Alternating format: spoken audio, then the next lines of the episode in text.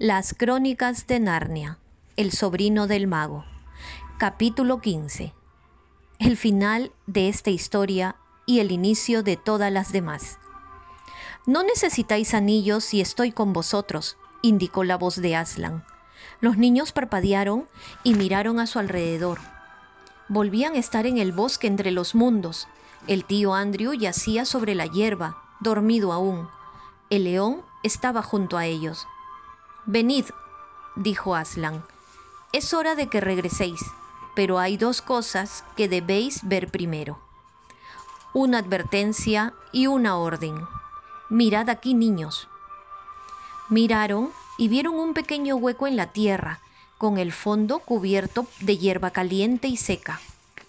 La última vez que estuvisteis aquí, explicó Aslan, ese hueco era un estanque y cuando saltasteis a su interior, fuisteis a parar al mundo donde un sol moribundo brillaba sobre las ruinas de Charn. Ahora ya no existe el estanque. Ese mundo ya no existe. Es como si jamás hubiera estado allí. Que la raza de Adán y Eva tome buena nota. Sí, Aslan, respondieron los dos niños, aunque Polly añadió. Pero no somos tan malos como ese mundo, ¿verdad, Aslan?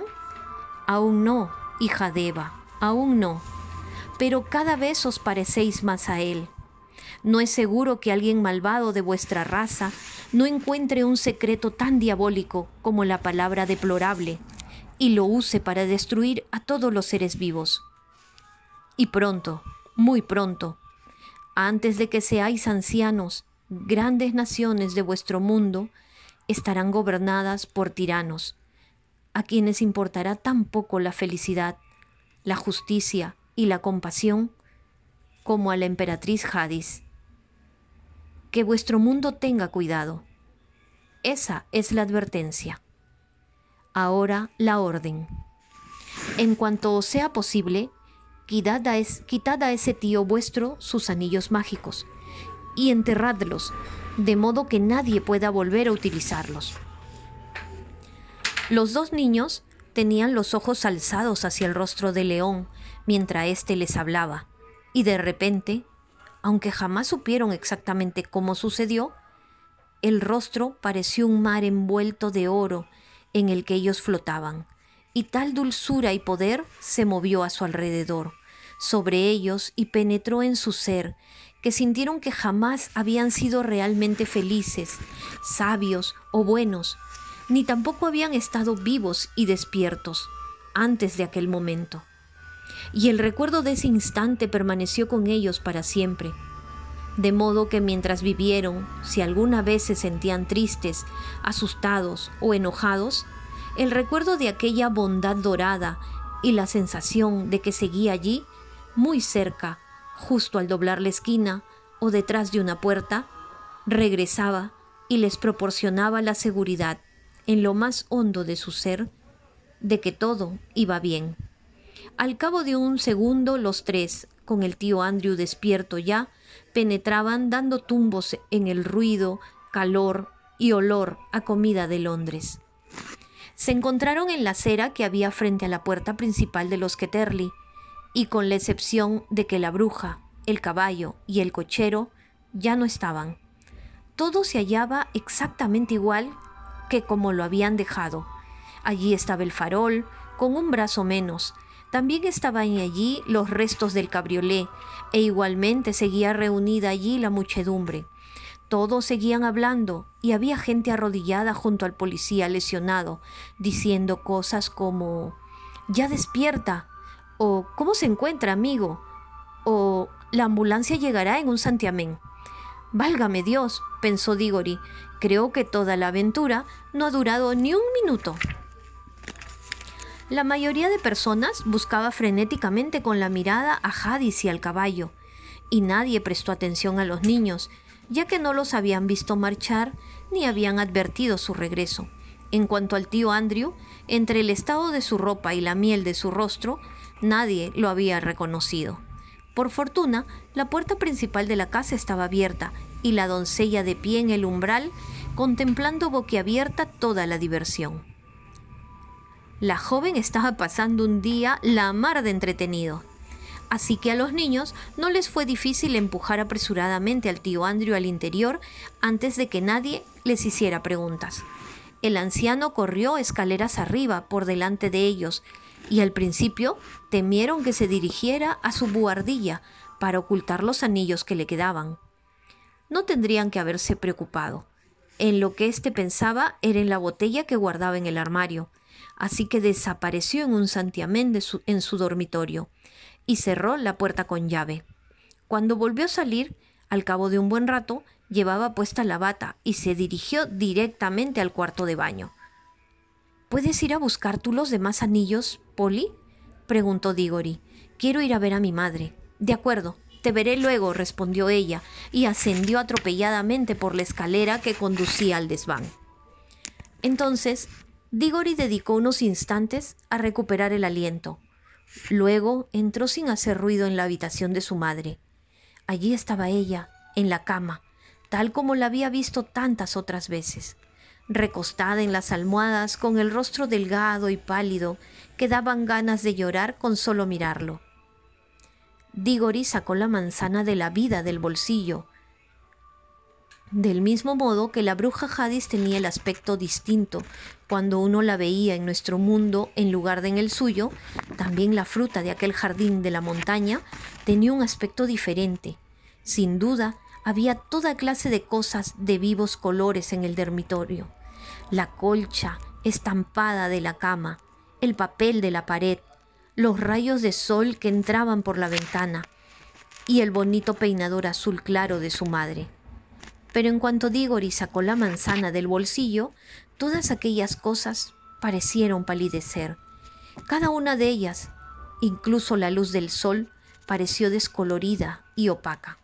El brillo de la manzana proyectaba curiosas luces sobre el techo, y no había nada que valiera la pena contemplar. Uno no podía mirar ninguna otra cosa, y el olor de la manzana de la vida Mm, así imaginarse que había una ventana en la habitación que daba directamente al cielo. Cariño, qué bonita, dijo la madre de Digori. Cómetela, por favor. Vamos, di que sí, suplicó él. No sé qué diría el doctor, respondió ella, pero la verdad es que creo que no tendría inconveniente. El niño la cortó, la peló, la cortó en trocitos y se la dio pedazo a pedazo. En cuanto se la terminó, su madre sonrió, dejó caer la cabeza sobre la almohada y se durmió, con un sueño auténtico, natural y dulce, sin ninguna de aquellas medicinas desagradables que era, como Digori bien sabía, lo que ella más deseaba en aquel mundo. Se sintió seguro entonces de que su rostro tenía un aspecto algo diferente. Se inclinó y la besó con suavidad y luego abandonó la habitación con el corazón latiéndole con violencia. Se llevó consigo el corazón de la manzana durante el resto del día. Cada vez que contemplaba las cosas que lo rodeaban y veía lo normales y corrientes que eran, apenas se atrevía a tener esperanzas, pero cuando recordaba el rostro de Aslan, la esperanza regresaba. Aquel atardecer enterró el corazón de la manzana en el jardín trasero a la mañana siguiente, cuando el doctor realizó su visita habitual, Diggory se inclinó sobre la baranda para escuchar. Oyó cómo el doctor salía con la tía Letty y decía, Señorita Ketterly, este es el caso más extraordinario que he visto en todos los años que hace que soy médico. Es... es como un milagro. Yo no diría nada al pequeño por el momento. No debemos crear falsas esperanzas. Pero en mi opinión, entonces su voz descendió demasiado para que pudiera seguir oyéndolo. A primera hora de aquella misma tarde, Diggory bajó al jardín y silbó la señal secreta que había acordado con Polly, ya que ésta no había podido regresar el día anterior. ¿Ha habido suerte? preguntó ella, mirando por encima del muro. Quiero decir, respecto a tu madre. Sí, creo que todo irá bien, respondió Diggory, pero si no te importa, preferiría no hablar de eso aún. ¿Qué hay de los anillos? Los tengo todos. Mira, no hay peligro. Llevo guantes. Vamos a enterrarlo. Sí, hagámoslo. He marcado el lugar donde ayer enterré el corazón de la manzana. Polly saltó entonces al otro lado del muro y juntos fueron hasta allí. Sin embargo, resultó que no hacía falta que Digori hubiera marcado el lugar, pues algo empezaba ya a brotar. No crecía tan rápido como los árboles en Narnia, pero sobresalía ya un buen trecho del suelo. Buscaron una pala y enterraron todos los anillos mágicos, incluidos los suyos, en un círculo a su alrededor.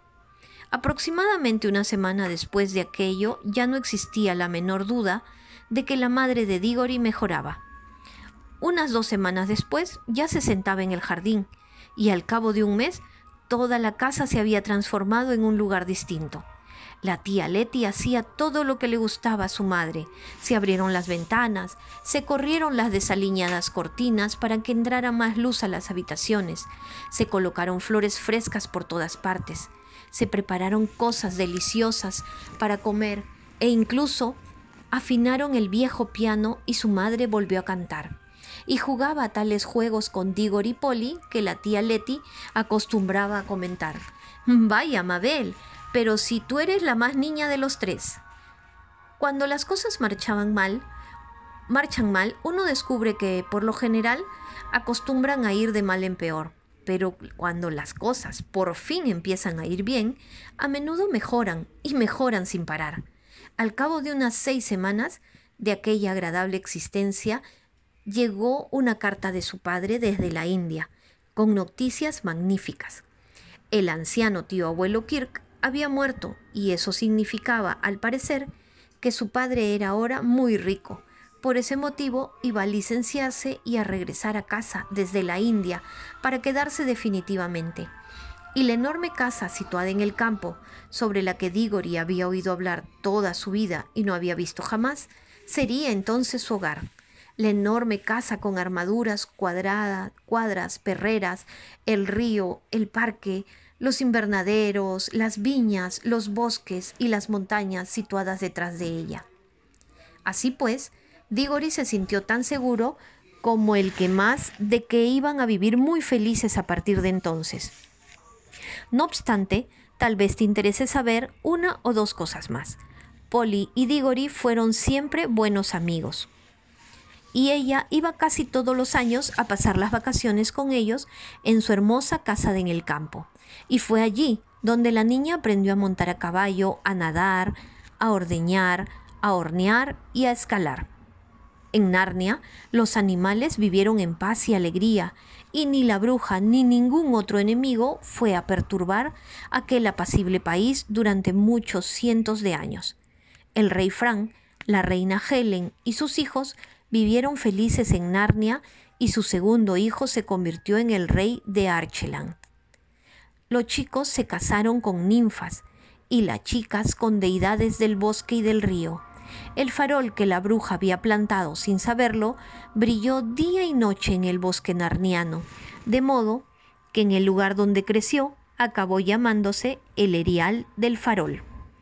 Y cuando muchos años más tarde otra niña de nuestro mundo entró a Narnia, una noche nevada, la pequeña encontró el farol todavía encendido y aquella aventura estuvo en cierto modo conectada con la que te acabo de contar. La cosa sucedió así. El árbol que surgió del corazón de la manzana que Digori plantó en el jardín trasero vivió y creció hasta convertirse en un árbol espléndido. Al crecer en el suelo de nuestro mundo, muy lejos del sonido de la voz de Aslan y lejos del aire juvenil de Narnia, no dio manzanas capaces de revivir a una mujer moribunda, como había sucedido con la madre de Digori, aunque sí dio las manzanas más hermosas de todo el país. Y además eran sumamente saludables, aunque no del todo mágicas. Sin embargo, en su interior, en la misma savia, el árbol, por así decirlo, jamás olvidó aquel otro árbol de Narnia al que pertenecía. En ocasiones se movía de un modo misterioso, cuando no soplaba el viento. Y creo que cuando eso sucedía soplaban fuertes vientos en Narnia, y el árbol inglés se estremecía, porque en aquel momento el árbol de Narnia se balanceaba y oscilaba bajo un fuerte vendaval del sudoeste. Fuera como fuese, se demostró más tarde que quedaba aún magia en su madera, pues cuando Diggory ya era un hombre de mediana edad, que se había convertido además en famoso erudito, catedrático y gran viajero, y la vieja casa de los que Terly le pertenecía, estalló una gran tormenta en todo el sur de Inglaterra, que derribó el árbol. Como no soportaba la idea de hacer que lo cortaran para convertirlo en leña, pidió que construyeran un armario con parte de la madera, que luego colocó en su enorme casa de campo. Él no descubrió las propiedades mágicas de aquel armario, pero otra persona sí lo hizo. Y así empezaron todas las idas y venidas entre nuestro mundo y el de Narnia, sobre las que tú puedes leer en otros libros.